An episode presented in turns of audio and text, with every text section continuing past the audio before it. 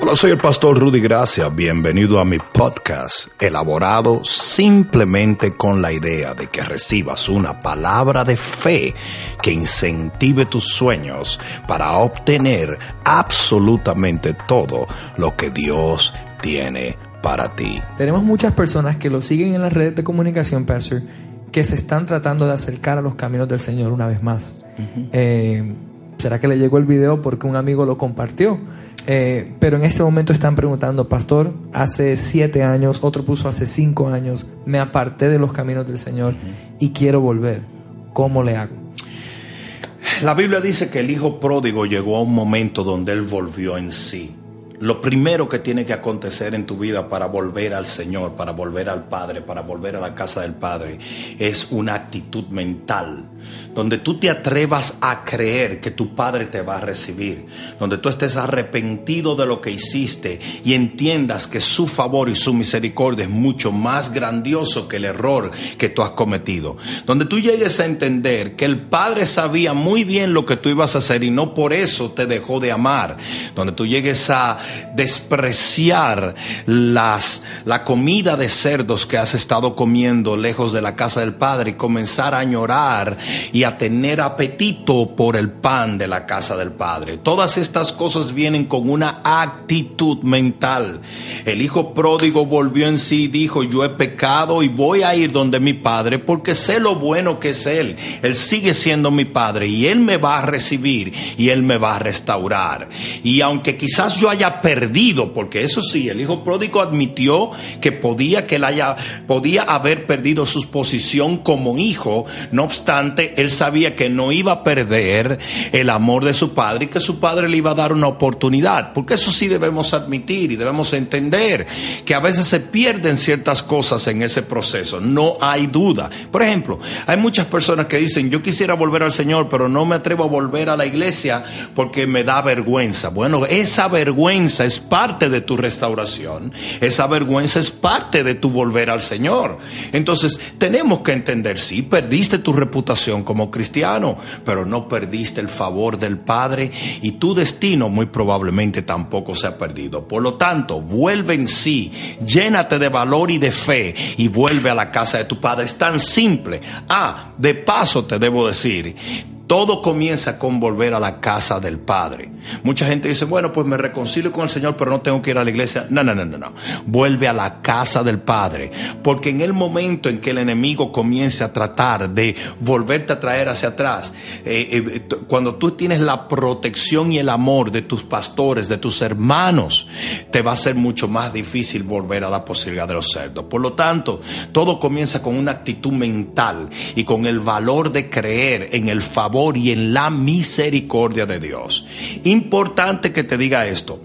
Aunque el Padre te reciba, va a haber hermanos que no te reciban. Recuerda que el hombre nunca tiene la misericordia que tiene el Padre. Y recuerda que el hermano mayor del hijo pródigo nunca estuvo de acuerdo con el favor y la gracia que Dios le otorgaba, y es representado por el Padre, a su hermano menor. Y tú tienes que entender esto. El hombre es despiadado. El hombre no tiene misericordia. El hombre te va a murmurar, te va a criticar, incluso las cosas que Dios te da en gracia, Él la va a criticar. No obstante, tú vuelves a la casa de tu Padre, no de tus hermanos, de tu Padre, te metes con Dios y permaneces bajo sus alas y Él te restaurará completamente. Amén. Pastor, cambiando un poquito el, tema, eh, Flora Ferrer Carreazo pregunta, Pastor, si le hago una promesa a Dios y no la cumplo, ¿qué pasa? Desde Cartagena, Colombia. Cúmplela. Hay opción. Cúmplela. Eh, y si acaso no lograses cumplirla, pídele perdón y no dejes de hacerle promesas y no dejes de ah, entregarle cosas que tú sientes que él pide.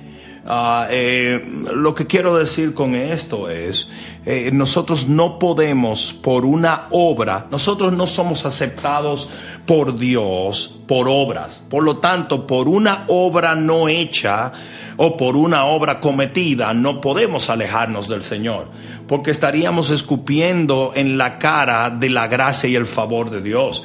Nosotros somos aceptados por Dios por el favor, la gracia y la misericordia que nos es otorgada a través del sacrificio que nuestro Señor Jesucristo realizó en la cruz. Por lo tanto, si tú cometes un error, tú tienes que venir delante del Padre, arrepentirte y volver a restaurar tu conexión con Dios, volver a restaurar tu comunión con Él. Y eso es algo que tiene que ver con el individuo, eh, no con Dios, porque Dios siempre te va a recibir con los brazos abiertos. Amén. Pastor, otra, otra pregunta que se repite varias veces eh, y es sobre el tema del yugo desigual. Hay muchas personas en este momento que no se encuentran eh, casados eh, y están haciendo esta pregunta.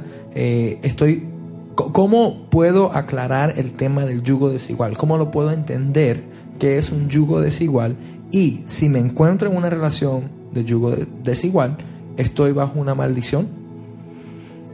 Todo depende. Un yugo desigual es una persona. Dice la Biblia que dos personas que no están de acuerdo no pueden caminar juntas.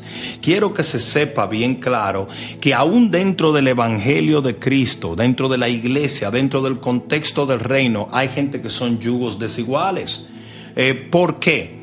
Porque si, digamos, si hay un, un hombre muy bien intencionado en la iglesia que quiere ser un, evangelista que viaja alrededor del mundo. Y hay una mujer que quiere ser una abogada y tener su eh, oficina de abogados y, hay una tirantez entre una cosa y la otra, obviamente esos son yugos desiguales que se están preparando para casarse y tener una vida de controversias y de problemas.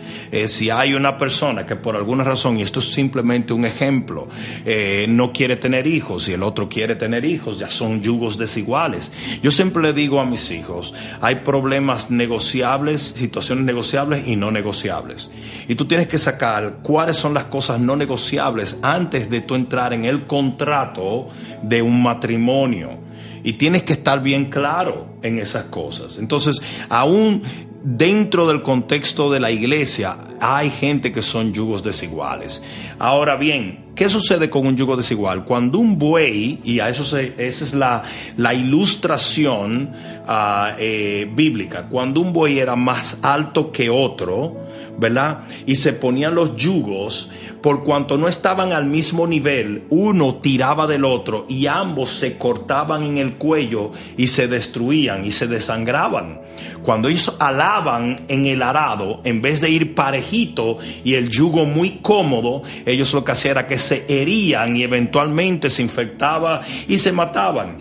Nosotros debemos de tener mucho cuidado con los que son los yugos desiguales porque eventualmente ah, va a haber heridas que van a destruir ese matrimonio. Entonces, ah, obviamente la medicina preventiva en esto es mucho mejor que la cirugía que viene siendo el divorcio, pero eh, esto va a la situación ya de cada individuo. Eh, lo cierto es que debemos de tener la sabiduría y el cuidado de escoger a la persona antes de que eso pueda terminar en heridas irreparables. Espero que esta palabra cale profundamente en tu alma y que se convierta en pasos de fe que te permitan llegar al destino que nuestro Señor ha trazado delante de ti y de los tuyos. Dios te bendiga.